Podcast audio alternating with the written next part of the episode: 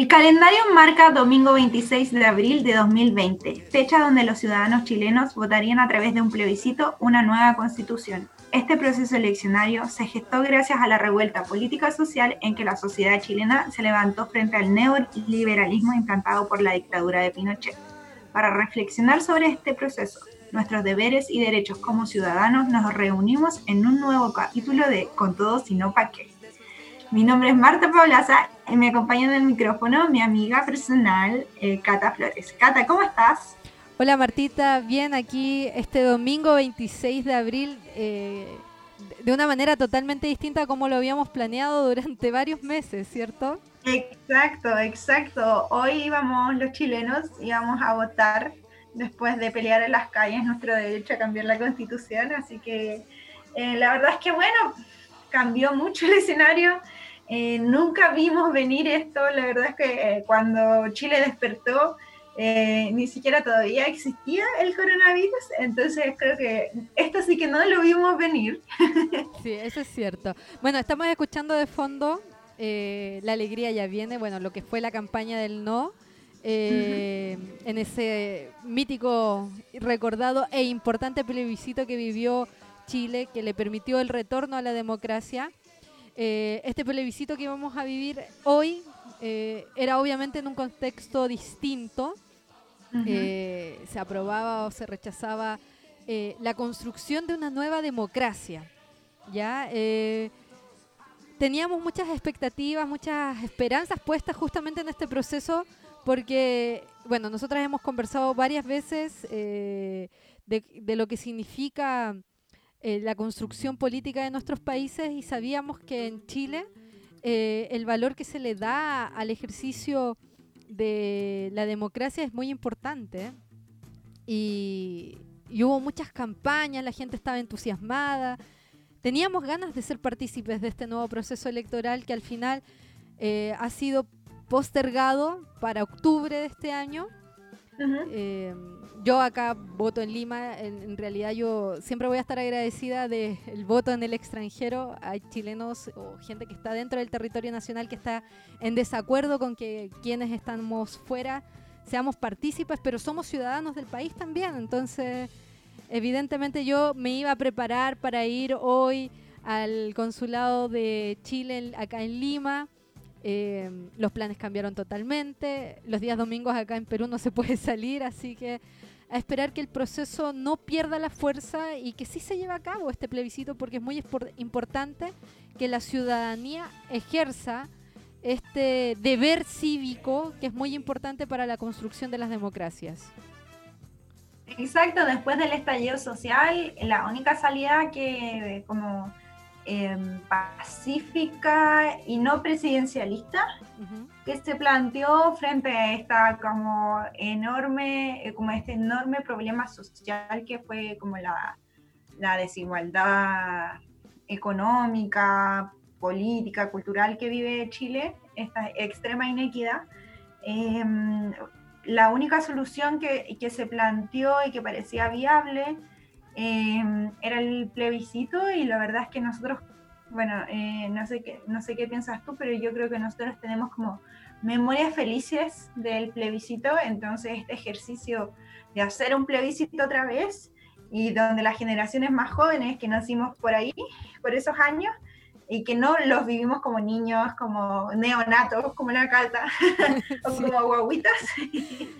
Yo todavía em, no nacía, pero Efectivamente. Teníamos ilusión de participar. Bueno, todavía vamos a participar, pero teníamos mucha ilusión de participar en esta, en estas como memorias o de crear nuevas memorias y recuerdos respecto al plebiscito, porque la verdad es que el proceso del plebiscito de Chile es uno de los más singulares eh, procesos de elecciones del mundo. En el fondo es único que la misma ciudadanía haya, haya votado a través de un proceso de votación sacar a la dictadura. Así que. Claro, mira, yo creo que el valor que tiene el plebiscito del el 5 de octubre de 1988 eh, fue justamente eso, de que a la dictadura en Chile no se le derrotó con una guerrilla, no se le derrotó a través de la vía armada, sino se le derrotó justamente con el ejercicio eh, democrático. Em, puede ser que haya gente que, que, critique o que se haya sentido decepcionada luego de los 30 años después del retorno a la democracia.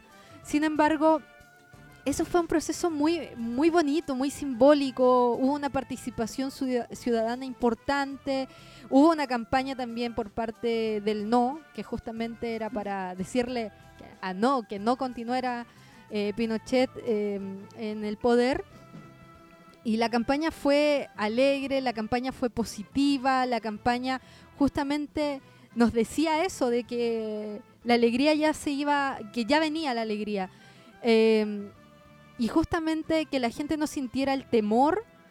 Eh, no sé si a ti te habrán contado algunas historias tus papás, eh, tus abuelos, pero por ejemplo en el caso eh, de mi, de, sobre todo de mi mamá, mi mamá siempre recuerda que ella trabajaba, era recién, estaba recién empezando a trabajar como docente en un colegio y en el colegio como que estaban asustados porque decían, oye, ¿qué va a pasar con nosotros ahora? No puede ser que, que vaya a ganar el no. La habían incluso invitado como a una reunión cena donde se iba a hablar justamente de qué vamos a hacer si gana el no. Mi mamá tomó sus cosas, se eh, salió de ahí. Y, luego de, este plebiscito, como al día siguiente la vida siguió su curso, y, pero con, una, con un rostro distinto, porque sabíamos que se venía un proceso democrático. Ahora, qué es lo que pasó posteriormente y qué es lo que también nos convoca eh, a este plebiscito que estaba justamente eh, agendado para este 26 de abril y que se postergó para octubre, era que retornamos a la democracia, sí, pero con muchos vicios en el camino y sobre todo amarrados a una constitución que se hace en dictadura y que en el fondo hoy no representa la actualidad social en Chile. Exacto, para mí es como es como la segunda parte del plebiscito del, del 88, ¿no?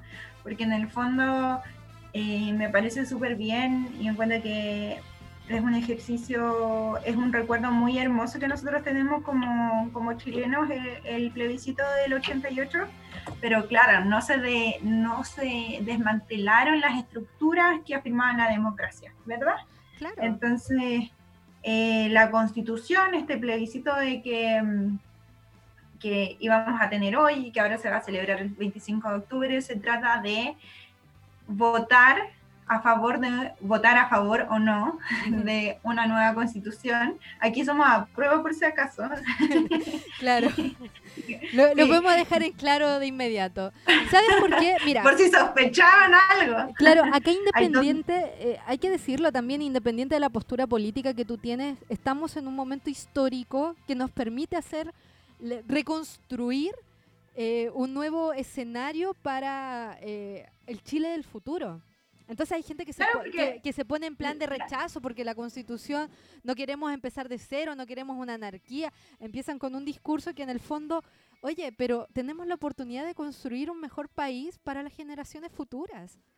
Entonces, Exacto, y al final la, la, constitución es, eh, es son las bases para construir una sociedad y en el fondo lo que yo pienso es que Chile em, está tratando de desmantelar las estructuras, eh, las estructuras en las que está basada eh, este modelo neoliberal que implantó Pinochet en el 73. Y bueno, y son procesos históricos, una vez dice, hoy como viví 30 años con esta constitución, eh, pero la verdad es que igual, pucha, la, bueno, sobre todo que no se, no, no se borran estructuras que fueron implantadas con sangre igual, eh, de manera, de un día para otro. Entonces, 30 años históricos igual es poco, encuentro. O sea, bueno, igual nosotras hemos crecido. como historiadora es como, es como 30 años son poco. Claro, nosotras tenemos 30 años. Eh, y nosotros hemos crecido justamente en este, en, este retorno a la democracia, en, este apogeo democrático que ha tenido Chile, que también ha tenido un apogeo económico, eso no se le puede, no se puede negar, eso sí es cierto. Sin embargo, también se estaba agotando porque, eh, a ver, insisto, esto fue hecho por una generación ya pasada. Nosotros somos la nueva generación, nosotros somos los que nos vemos conflictuados con, con, los temas laborales, que tenemos conflictos con los temas de salud, que tenemos conflictos con los temas de educación, que probablemente las generaciones anteriores a nosotros, que eh, porque además hay que decirlo, la constitución del 80 fue también aprobada a través de un plebiscito, con los vicios que puedan tener ese periodo histórico eh, particular en Chile, donde quizás la gente ni sabía que estaba votando la, constitución de 1980 sí está aprobada a través de un plebiscito, eh, pero eh, eh, respondía justamente, quizás, respondía, también lo voy a poner en condicional, a las necesidades que en ese momento tenía el país. Las necesidades que tiene actualmente nuestro país son otras. Somos una generación totalmente distinta.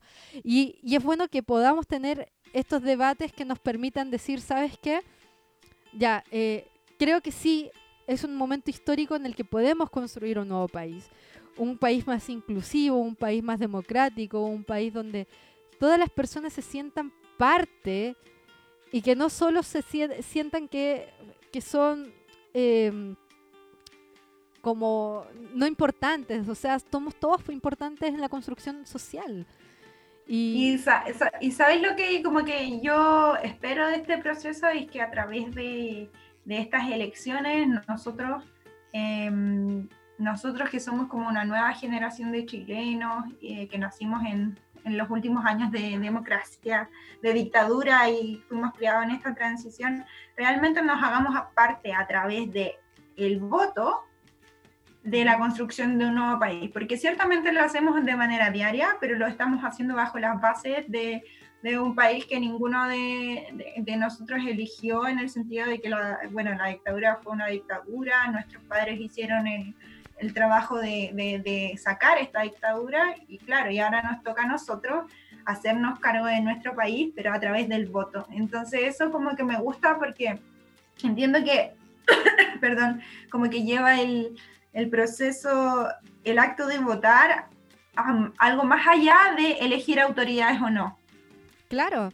A ver, eh, creo que coincidimos con respecto a que el ejercicio de ir a emitir un voto, ir a aprobar o emitir un voto a través de un plebiscito en una elección presidencial, en una elección eh, municipal para elegir representantes, para elegir parlamentarios, ese ejercicio es justamente lo que representa la democracia y ser partícipes activos de estos procesos es lo que define justamente nuestro principal deber ciudadano.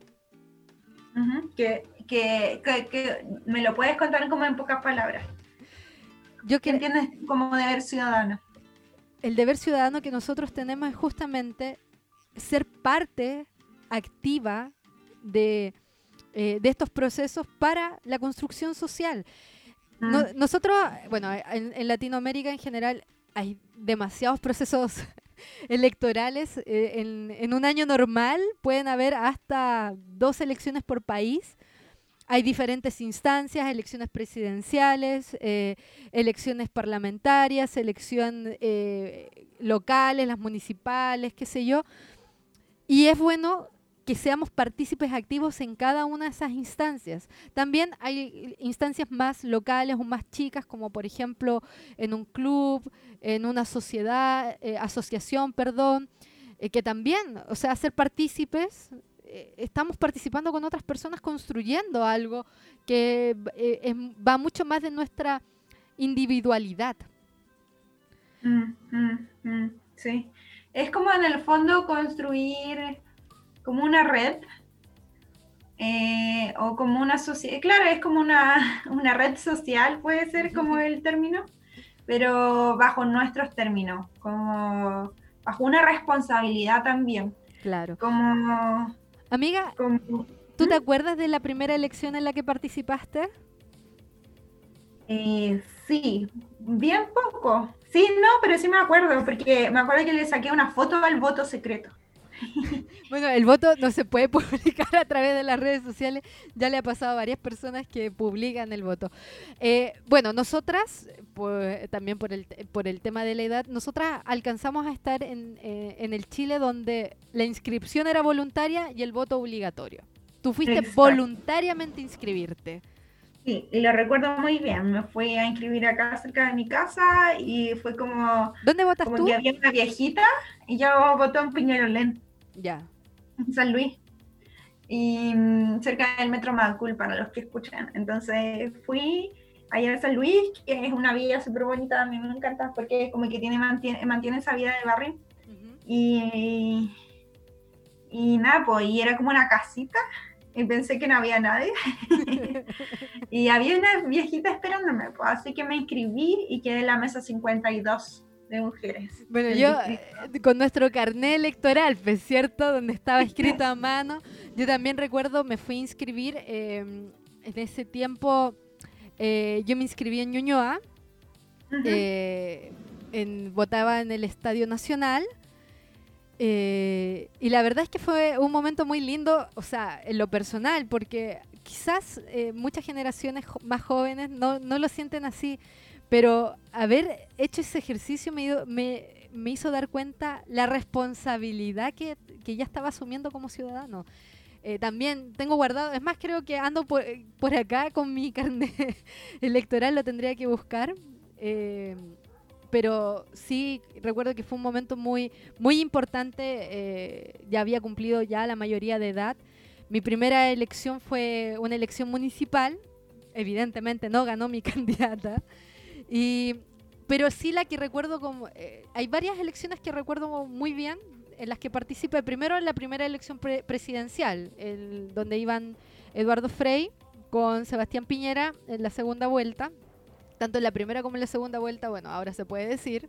Eh, Votaste por Frey, ¿verdad? Yo Vo- voté por Frey. yo sí, voté por Frey. eh, eh, salió electo Piñera. eh, otro de los, de los momentos electorales que recuerdo mucho fue una elección municipal, que además fue una de las primeras elecciones que me, me tocó cubrir como periodista. Estaba Ajá. todavía estudiando periodismo y me tocó ir a cubrir la elección municipal en Ñuñoa. Yo votaba ahí, me quedé en el Estadio Nacional cuando estuvo compitiendo Maya Fernández, Maya que no era tan conocida todavía en ese momento, con Sabat y fue una pelea voto a voto. Y recuerdo haberme ido al comando de Maya Fernández, donde en realidad en un principio no tenían ninguna proyección eh, de siquiera de pelearle el voto a voto a Sabat.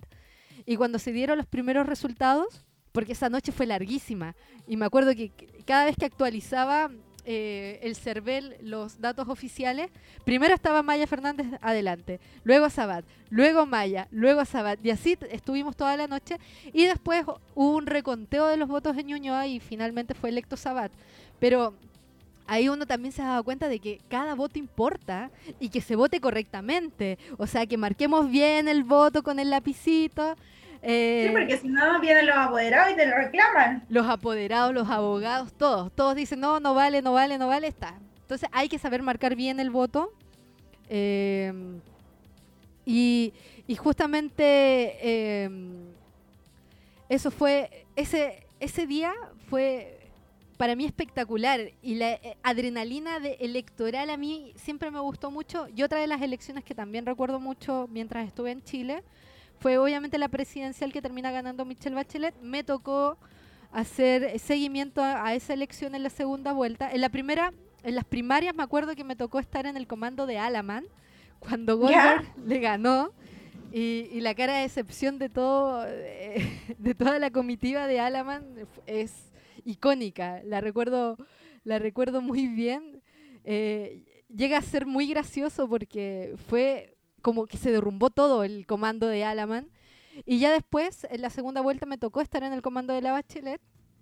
Me tocó seguirla. eh, fui a votar temprano ese día al Estadio Nacional donde me correspondía votar. Y luego me fui al colegio donde vota ella en La Reina. Y ¿Ya? Luego me fui a su comando, eh, ahí fue electa presidenta Michelle Bachelet eh, en su- para su segundo periodo con un ánimo totalmente distinto, con figuras más jóvenes. yo ahí pensé de que se iba a reforzar esta idea de que había que cambiarle un poco la cara a la política en Chile, pero finalmente se terminó diluyendo esa idea y ya sabemos lo que terminó pasando luego de que ella terminara su mandato y también todas las cosas que ocurrieron entre medio. Sí, recuerdo que, por ejemplo, para esa elección donde tú fuiste al comando de Alaman, eh, yo fui al comando de Marco Enrique Minami. Ya. y me acuerdo que los estaba esperando, porque yo estaba trabajando en el diario en ese momento, y los estaba esperando y ellos llegan como con la Karen y su dos hija y se bajan del auto y empiezan a caminar por la calle así como si fueran estrellas de televisión. Y me molestó tanto.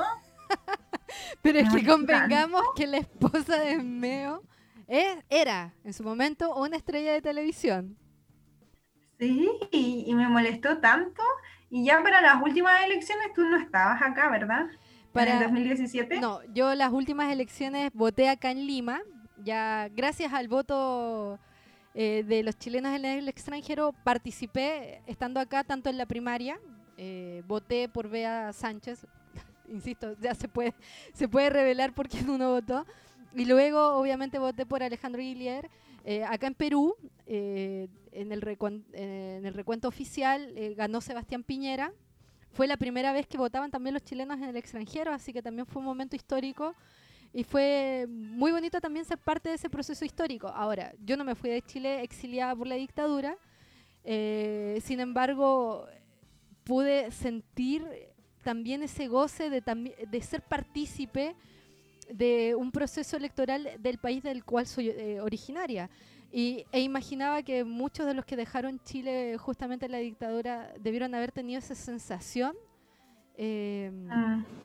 eh, eh, mucho más fuerte, porque la verdad, cuando tú estás lejos del país, igual sientes que es tu responsabilidad hacer algo para que las cosas mejoren y, y ser parte de los procesos electorales, justamente eso ser parte de buscar una mejora para el país. Sí, ciertamente, ciertamente, y además que eh, las personas se tienen que sentir eh, conectadas a su país también, sino porque estés viviendo en otro lugar, dejas de ser eh, chilena. Sí, por lo demás, por ejemplo, yo soy ciudadana chilena y no soy ciudadana peruana, o sea, yo no voto acá en Perú. Ya llevo viviendo cuatro años y todavía tengo que pasar por un montón de trámites, en realidad, para siquiera pensar si voy a poder ejercer mi derecho de voto acá en el Perú. Oye, y, acá en Chile es diferente, ¿eh? acá los residentes después de cinco años, los que tienen residencia definitiva, pueden votar. Claro. Pueden votar y de hecho yo tengo un amigo peruano que votó por Sebastián Piñera. Y yo dije, ah, no, tú te vas de este país, le dije. Eh, eh, antes de irme, justamente para esa elección que en la que estuvo eh, Michelle Bachelet, hice un reportaje sobre el voto de los ciudadanos extranjeros en Chile. ¿Mm? y la verdad que para ellos también es importante. Imagínate, viven ya hace mucho tiempo en el país y evidentemente tienen todo el derecho de exigir y de reclamar eh, sus derechos sociales, sus derechos civiles y cumplir con su deber. Sí, de hecho yo estoy totalmente a favor de que de aquellos extranjeros que tengan residencia definitiva después, no sé, pues de cinco años, como que me, parece bien que voten. Sí. Ahora, yo igual espero que en, los futuros próximos nuestros países igual sean mucho más eh, em, sea, sea mucho más ágil eh, la tramitación migratoria, sobre todo entre países de la región. Eh, no creo pero es que ese es un sueño que nunca, un sueño bolivariano que nunca hemos podido... No se ha podido cumplir todavía. Yo creo que podemos seguir soñando, pero efectivamente nuestras fronteras eh, deberían estar mucho más abiertas y deberíamos ser mucho más receptivos con, con nuestra migración regional. O sea, eh, no puede ser de que pongamos tantas trabas burocráticas, de que haya trabas profesionales, por ejemplo. Está bien que tú a un médico le hagas un examen para poder darle una licencia, pero pedirle a ciertos profesionales que vuelvan a estudiar o no le vas a reconocer el título o el reconocimiento de título sale una cantidad de dinero que muchos no tienen porque están migrando de su país por diversos motivos, ese tipo de cosas sí deberían, eh, deberían ser las agendas futuras de nuestros países. Debería existir el pasaporte sudamericano, latinoamericano, como quieras llamarle, como existe también el pasaporte europeo. Los europeos tienen ah. muchas más facilidades que nosotros y, deberíamos facilitarnos. Imagínate que con, toda la, emergencia del coronavirus, ¿cuántos profesionales de la salud eh, extranjeros que están dentro de los países que no pueden ejercer porque uno no tiene los recursos monetarios o dos los procesos de acreditación y revalidación de títulos son larguísimos? Estamos perdiendo grandes profesionales por temas burocráticos. Estoy de acuerdo, estoy de acuerdo. Eh, eh, estoy de acuerdo, creo que debería ser igual que la Unión Europea, la verdad, como movernos mucho más libremente, eh, poder trabajar de manera más... Imagínate, creo que para la gente joven sería muy atractivo incluso poder moverse de país en país. Claro. De los millennials. La, migración es súper eh, es importante y las migraciones, eh, aunque haya políticos que digan lo contrario, las migraciones son las que reactivan las economías estancadas. Así que, bueno, eso es como un, apartado de, la, de los comentarios que estamos haciendo. Sí, es necesaria la participación ciudadana, activa, cívica, por parte de todos los ciudadanos que viven dentro del territorio y los ciudadanos que son del país, que están en el extranjero, también tienen el derecho de, de, ser considerados justamente en este ejercicio de la democracia, la fiesta de la democracia. Fiesta de la democracia, exacto. ¿Tú has visto eh, o has vivido procesos electorales eh, fuera de Chile?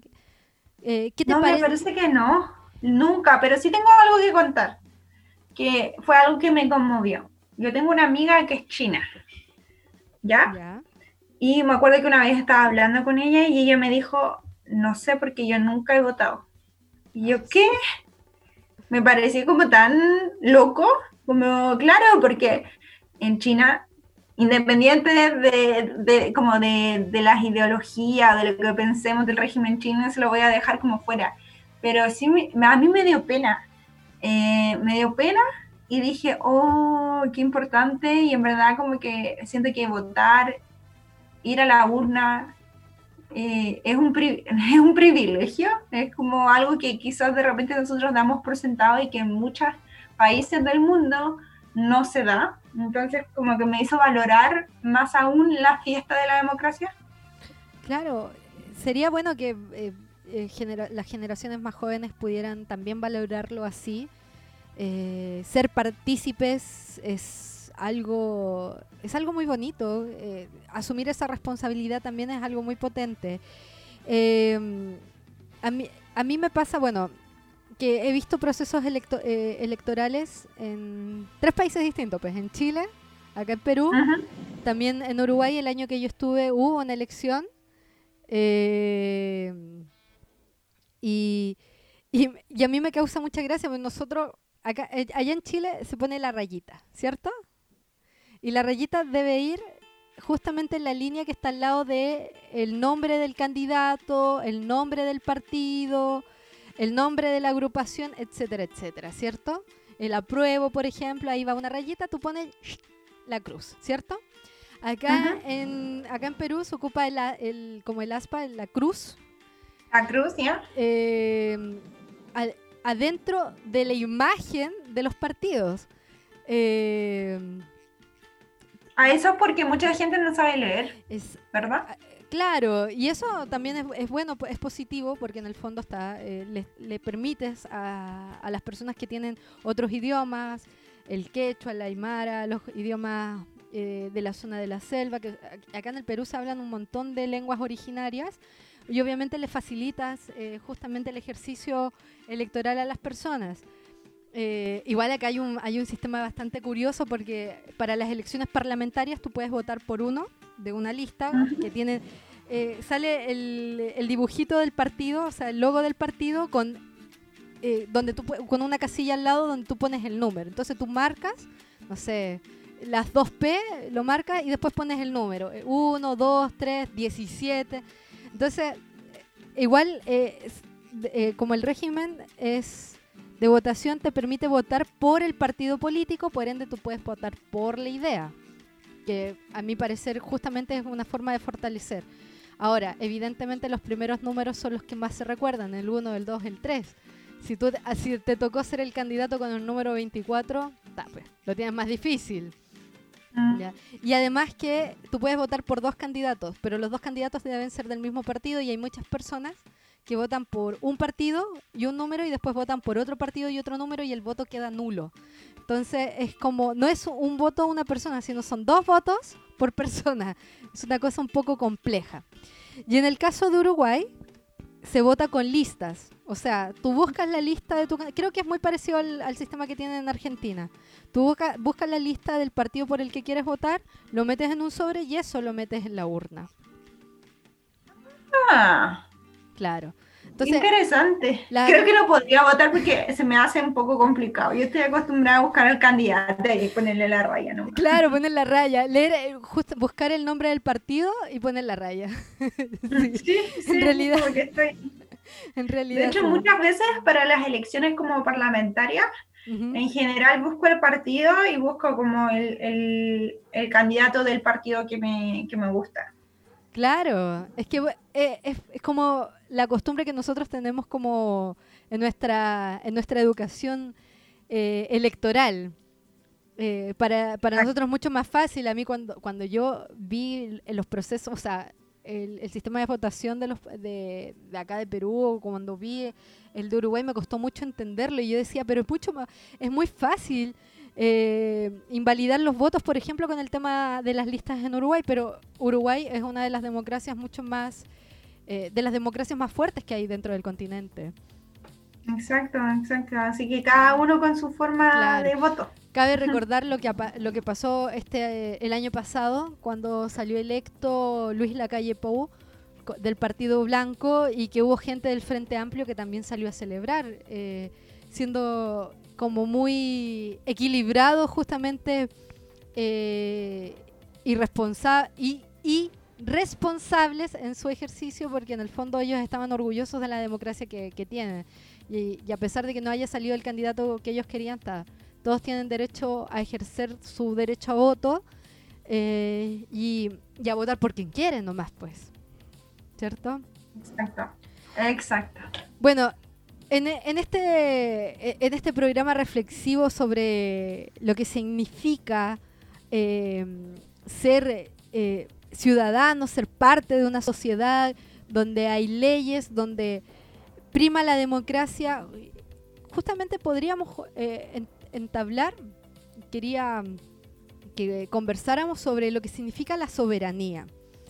Em, la soberanía eh, radica en el pueblo, ¿cierto?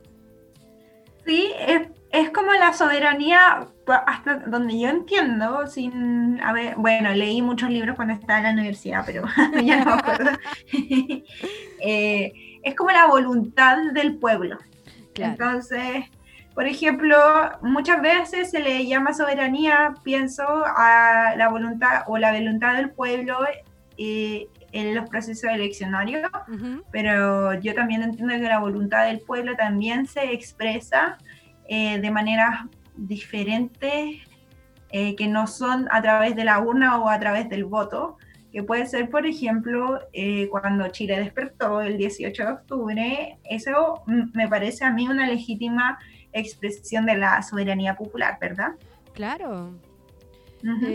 eso es justamente, a ver, yo considero que muchas personas no entendemos que, las, que la soberanía es nuestra, eh, del conjunto de ciudadanos que pertenecemos a una nación.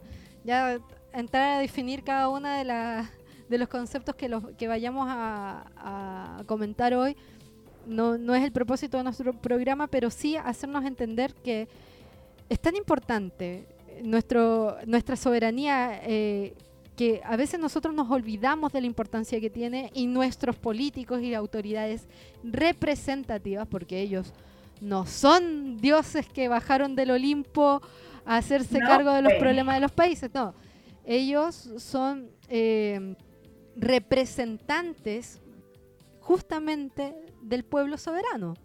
Y a veces olvidamos esas cosas porque en el fondo las decisiones las tiene que tomar el pueblo. Por eso es importante entender bien que la soberanía es nuestra como eh, ciudadanos, como pueblo, como nación, y que eh, justamente nuestras autoridades deben responder ante ello. No nosotros responderle a ellos.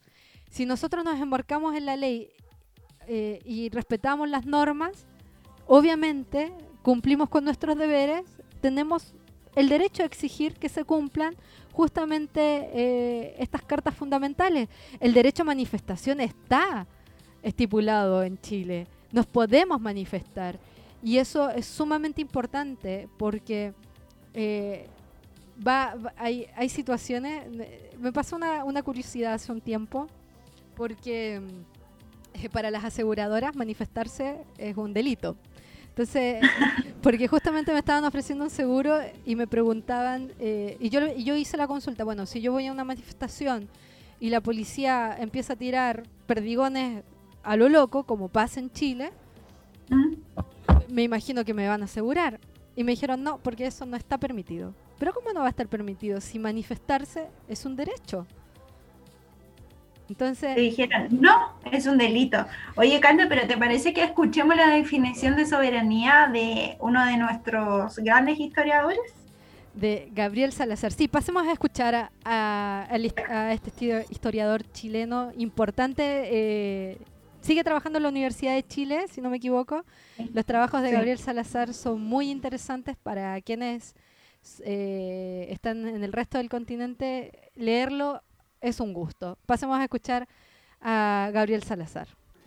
Eh, estamos sin duda viviendo lo que los historiadores llamaríamos una coyuntura constituyente, es decir, un periodo histórico en que la ciudadanía ha sentido necesario producir un cambio profundo en la constitución, cambiar la constitución, establecer otra constitución nueva y eso significa un cambio radical del Estado, el sistema político, el sistema de dominación.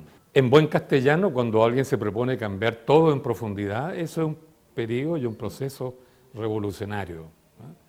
Y aquí se trata no solo de poner fin a un Estado que nació ilegítimo y que sigue siendo ahora además no representativo, sino construir uno nuevo que realmente refleje la voluntad colectiva de la ciudadanía, porque esa es la voluntad realmente soberana en este país. No se trata solo de que nos reunamos los ciudadanos sin conducción ni pastoreo de los políticos para dictar una nueva constitución, sino también para juzgar aquellas instituciones, aquellas clases sociales o aquellas instancias que no han sido juzgadas. Porque la justicia siempre aplica la ley, ¿no es cierto?, y establece justicia a individuos que han perpetrado acciones dolosas, ¿no? Pero la justicia institucional no juzga ni condena a instituciones. Y eso es lo que falta en Chile. Hay que juzgar y hay que condenar a aquellas instituciones que han perpetrado crímenes históricos violentos como el que hicieron los militares, otro lento y de larga duración como lo que han perpetrado los políticos en este país. Bueno, ahí escuchábamos a, Gabriel Salazar. ¿Qué opinión te merece, Martita, la reflexión que hace.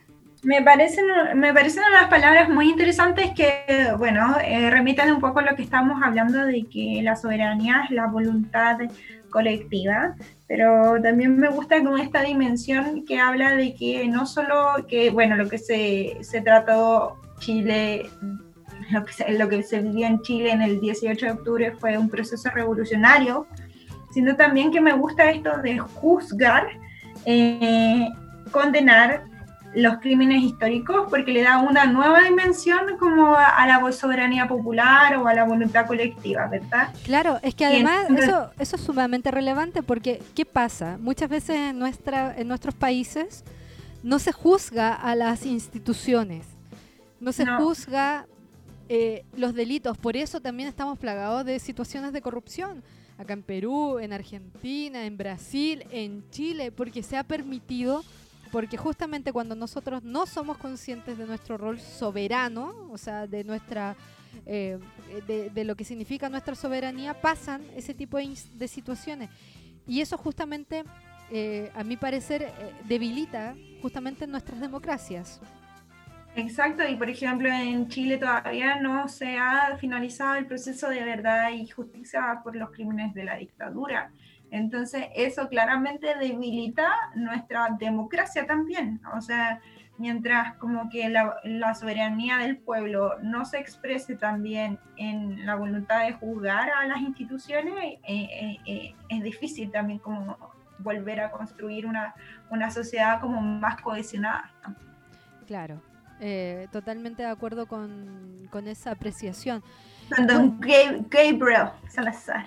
claro, pero también está pasando, no sé si es la percepción que puedas tener tú, nuestros conceptos también están un poco un poco desgastados porque bueno hemos estado evidentemente hablando en este en este capítulo sobre la democracia pero la democracia como definición eh, creo que hoy en día nos queda un poquito corta porque no sé si a ti te lo habrán enseñado todavía creo que se enseña en las escuelas como el concepto que refiere la decisión de las mayorías con respeto a las minorías, eso es como la democracia, ¿cierto?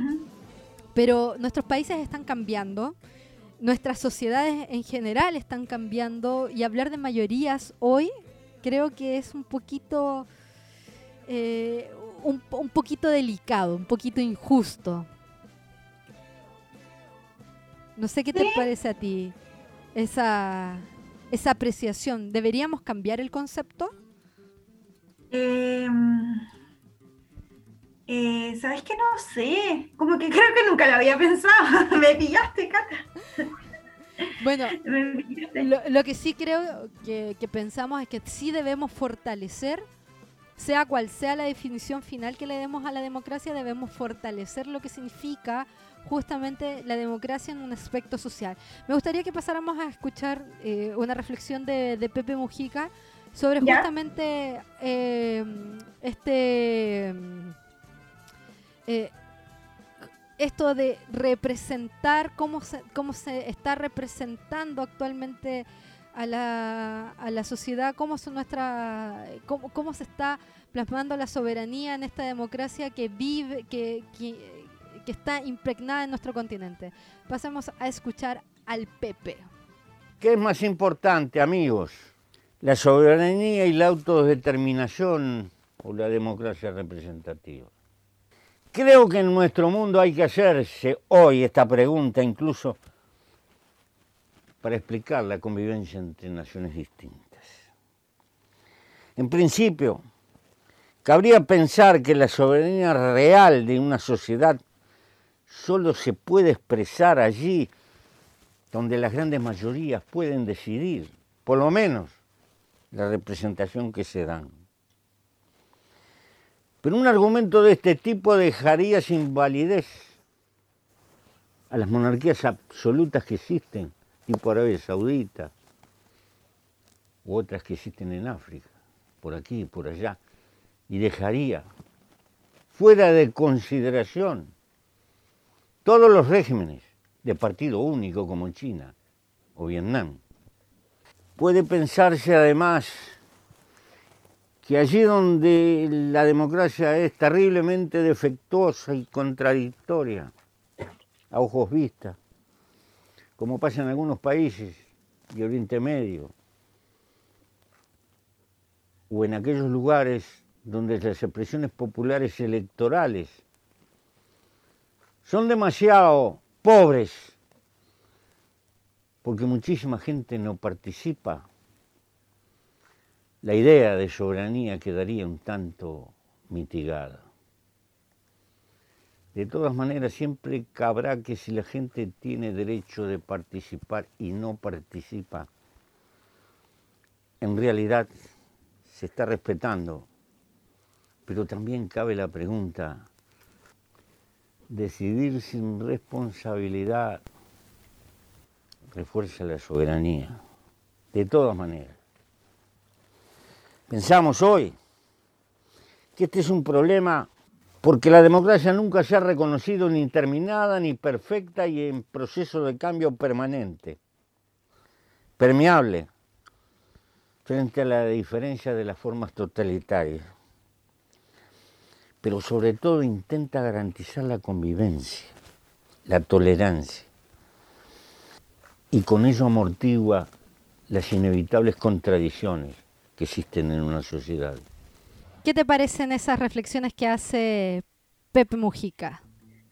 Me parece interesante porque hace como una comparación entre diferentes sistemas de gobernanza, ¿verdad? Claro, y ahí mismo él dice de que nuestro, bueno, la democracia eh, se tiene que ir, que es cambiante, que va a depender mucho del lugar donde se ejerce esa democracia y que en el fondo simplemente eh, sirve para eh, representar esta soberanía que también va a quedar un poco mitigada si la participación ciudadana no es tal, pues.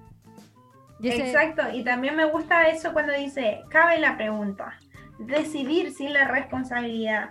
Y también, como en el fondo también es como de qué, y que me llama mucho la atención y yo lo relaciono también por los procesos que estamos pasando, por ejemplo, en países como quizás Chile o Brasil, en donde en donde decidimos, pero ahora nadie votó por Piñera.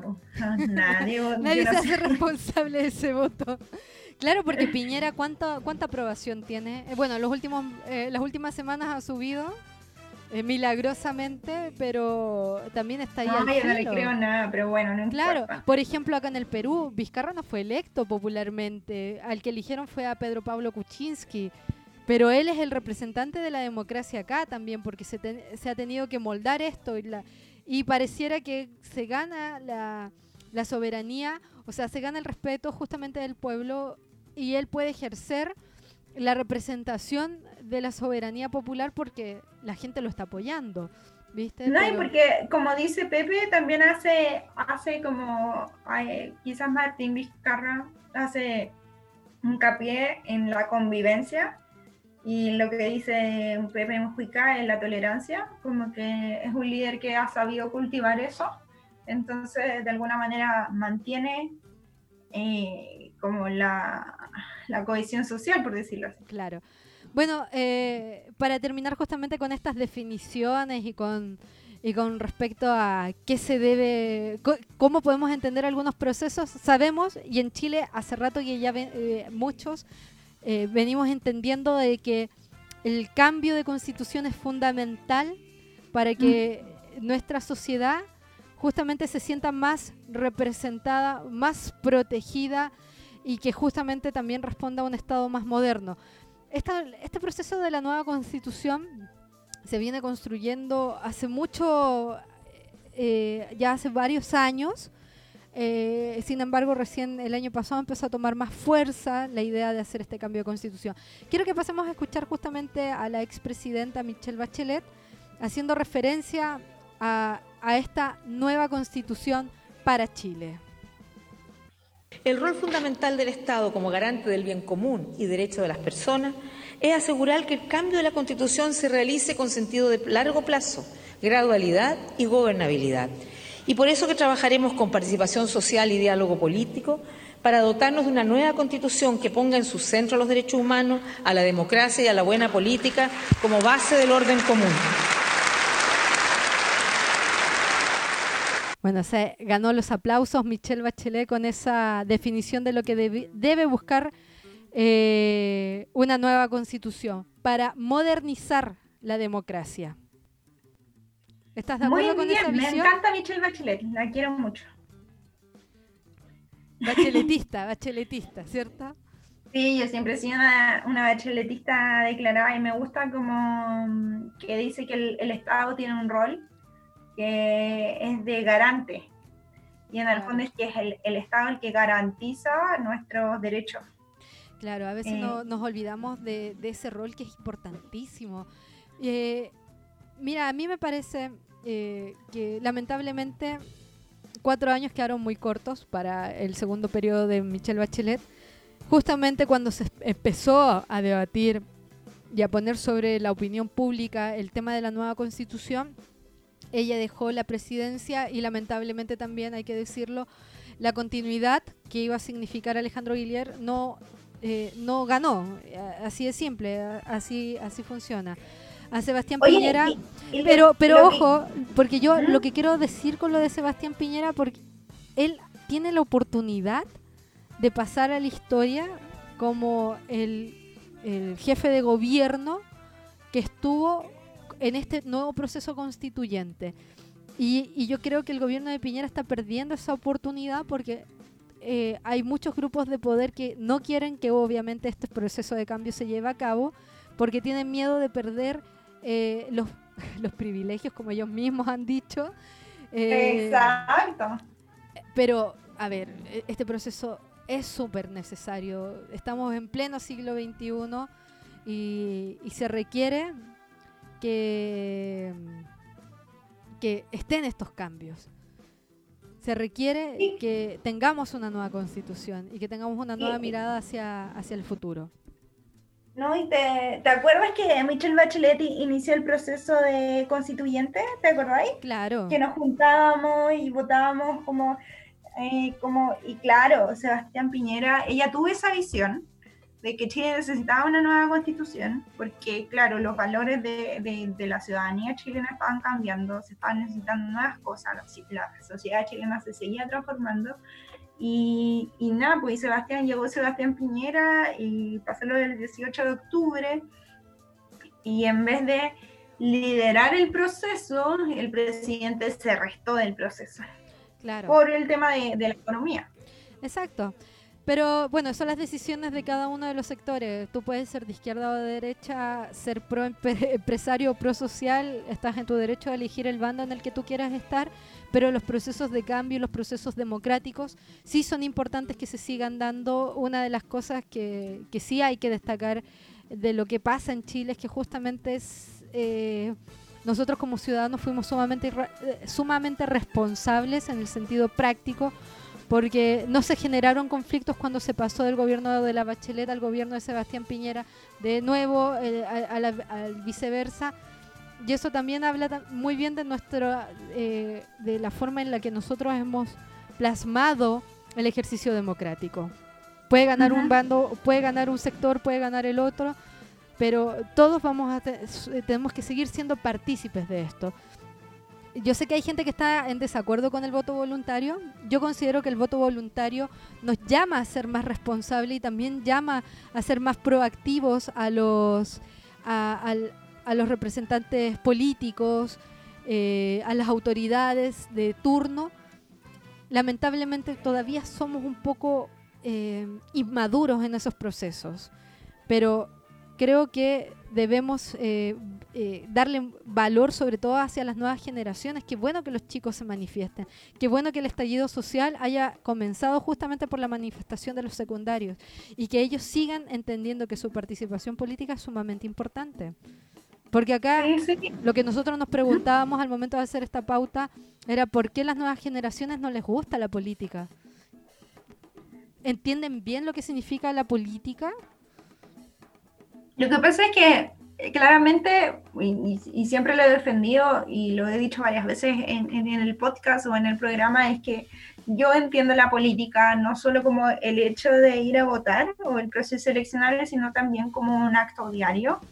Eh, como para mí salir a las calles a protestar también es ser política, es hacer política, eh, participar de colectivos, de asambleas, de, de asambleas vecinales, de asambleas de, no sé, estudiantiles, para mí eso también es hacer política y para mí pues ser política es como un acto, eh, bueno, en mi caso yo lo, es como un acto de rebeldía, hacer política más allá de ir a votar. Exacto, la participación en cualquier instancia. Tú te inscribes en un club deportivo y ya estás haciendo política. Así Exacto. que eh, hay que entender que, que, que tiene mucho valor eh, todo ese tipo de instancias. Eh, sí, se Ir al estadio y alentar por la U, política.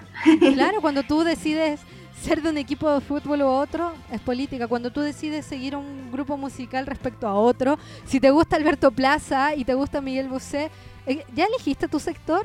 Digamos las cosas como son. Eh, hay que decir las cosas como son. Entonces, si tú decidiste tener en tu playlist a otros artistas, también si tú decides eh, ir a cierto lugar, a cierto bar, qué sé yo. nuestra acción eh, en sociedad es una acción política en sí. Y yo creo que hay que reforzar también, y eso nosotras lo veníamos comentando, la educación cívica en los colegios. O sea, se les está enseñando a los chicos lo que significa la soberanía, lo que significa democracia, por qué es importante ir a votar, por qué es importante tener representantes. Se les, yo creo que ahí es No, en Chile no, si están que sacan historia. Historia sumamente importante también para... para le, no sé, bueno, tú eres historiadora, ¿cómo podrías definir justamente lo que significa que eh, tener estas clases de historia eh, que, que no las saquen porque es sumamente importante también, ¿o no? Lo que pasa es que la historia más allá como de, mm, de aprenderse hechos históricos y todo eso, se trata de un ejercicio de reflexión sobre eh, los procesos de los pueblos. Entonces, claro, a veces a uno le parece aburrido y porque también te enseñan la historia de una manera no tan, dinámica o no tan entretenida, pero cuando tú te detienes a reflexionar de por qué pasó lo que pasó es un ejercicio para la lógica y como que apela mucho a la lógica, poder entender también.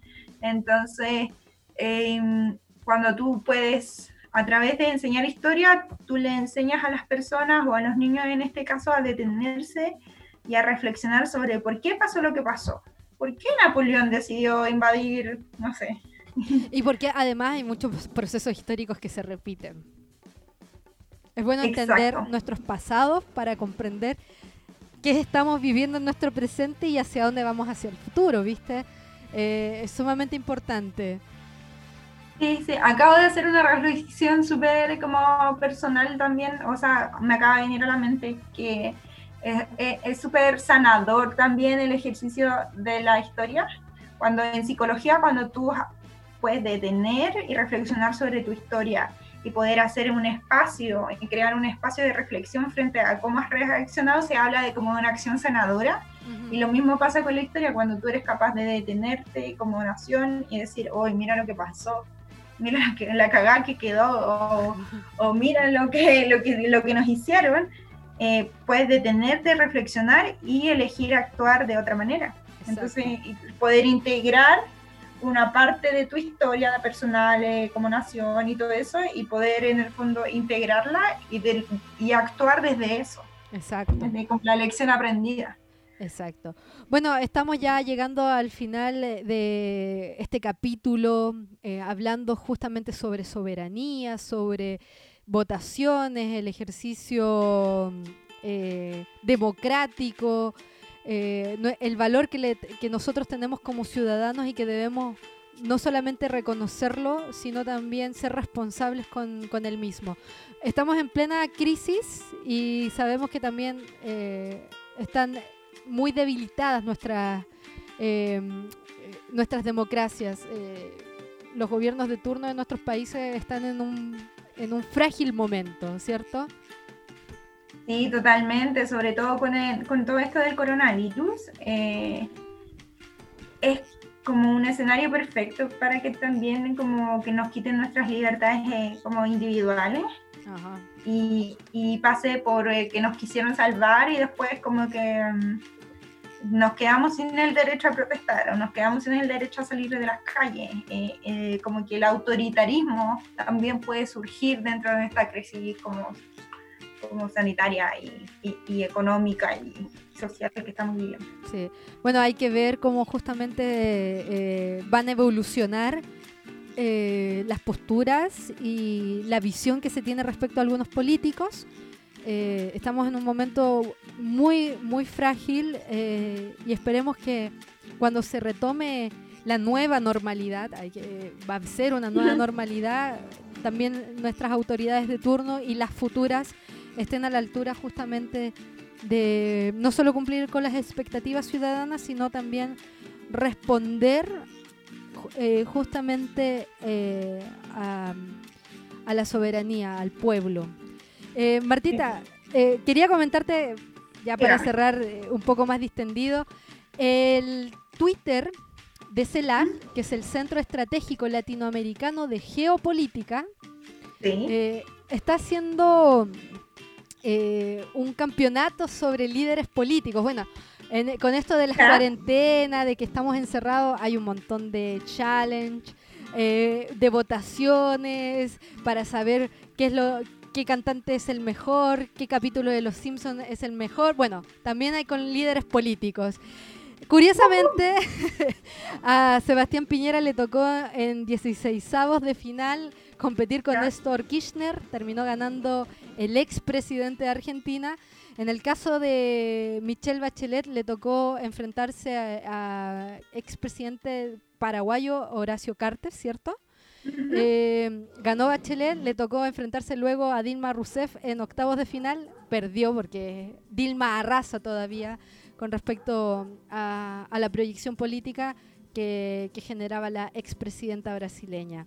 Y ahora, en cuartos de final... los finalistas? claro, eh, los eh, semifinalistas son, por un lado, Rafael Correa, porque vi que ya se habían cerrado las votaciones. Rafael Correa, el expresidente de Ecuador. Lula da Silva, que le ganó muy ajustado a Pepe Mujica.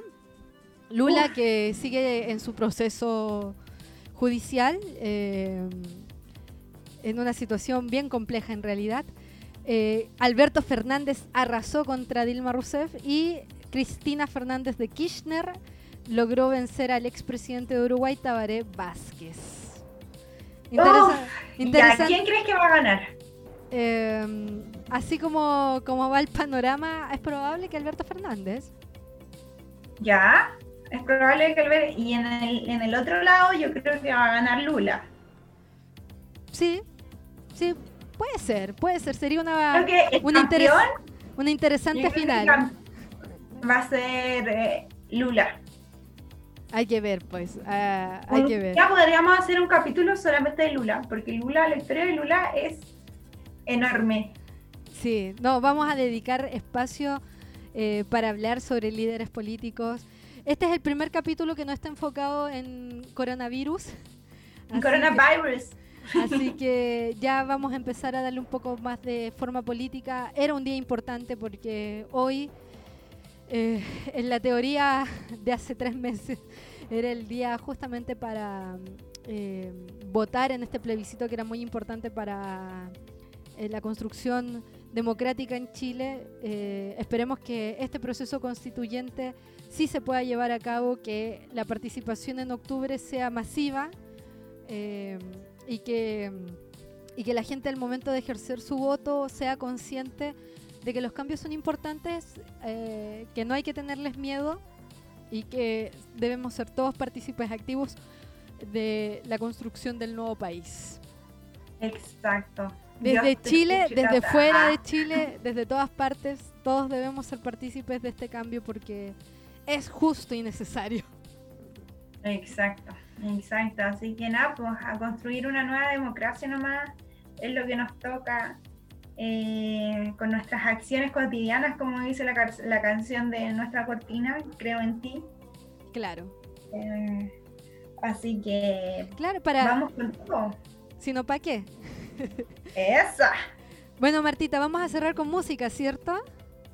Sí, vamos a cerrar con música, con una canción que me gusta mucho, que se llama Marichi Huevo y que está cantada por eh, muchos, espérate, Marichi Huevo, que está cantada por varios eh, intérpretes de la música chilena Ahí se escuchó un poquito, eh, entre ellos el Luanco, eh, Mac Millaray, Javier Aparra, Moral Distraída, y que chiquillos lo pueden encontrar en YouTube, eh, ponen Marichi Web, Caso Parlante, y nada, pues es un, rap que se compuso especialmente debido a las manifestaciones del 18 de octubre del 2019. Ya, pues cerramos entonces. Eh, nos reencontramos ya la próxima semana con más opinión, comentario y análisis reflexivo sobre nuestra actualidad política latinoamericana. Un abrazo a todos. Cuídate, amiga. Un abrazo. Besos. Chau, chau.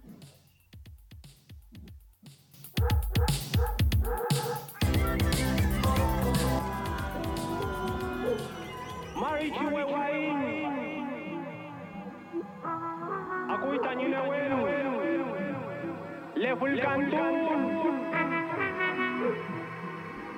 weftu peta inkimun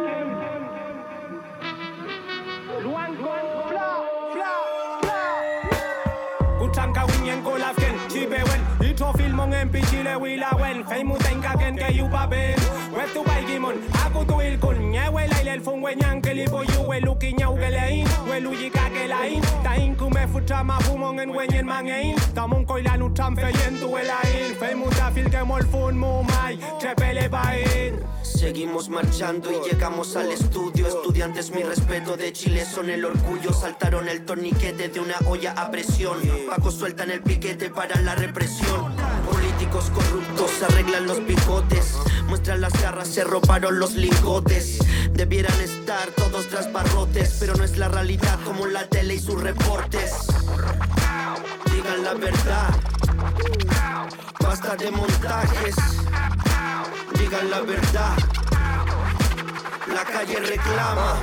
Un profesor en cana, abusadores durmiendo en su cama. Hoy nadie se calla, la calle reclama. Todos pa' afuera apenas suena la alarma. Marmo del libro, me libro de armas. ¿Cuántos heridos de bala van y nadie hace nada? Pero se pueden gastar en granadas, armas y tanquetas. Te atacan mientras no respetan la ley. La revolución termina cuando se derroca al rey y el pueblo se rebeló. Nadie callará esta voz. Están atentando tanto al terror que ya no existe el miedo años atrás. Así lo hicieron igualmente. Venceremos uniéndonos por hacer valer todos nuestros derechos. Con el lenguaje de mi pioque en cada marcha me desplazo al sonido del cultura, tu ruca, la pifilca, que el cacerolazo. Por aquellos que pusieron su pecho resistencia en contra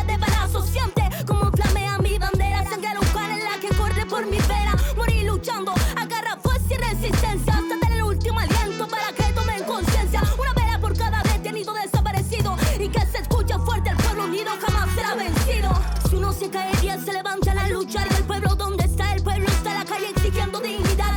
Paz para todo Chile, para mi pueblo deseo. Amula Peta y Huaychana, Marichi. Se cierran mis luceros, gritos desgarradores en mi entorno. Paren, por favor, no quiero. Hey, señor, porque prende fuego. Los sueños han vuelto cenizas porque nos defendemos. Si me escuchas, yo te revelo. Mientras me abusan, que injusta la vida en serio. Desde mi tumba esto se ha vuelto un cementerio. Ustedes sigan luchando por el pueblo, yo los cuido desde el cielo. Maldad, hipocresía, la injusticia de la policía y la salud es una porquería. No pude estudiar porque dinero no tenía. 30 años suficiente para aguantar su tiranía.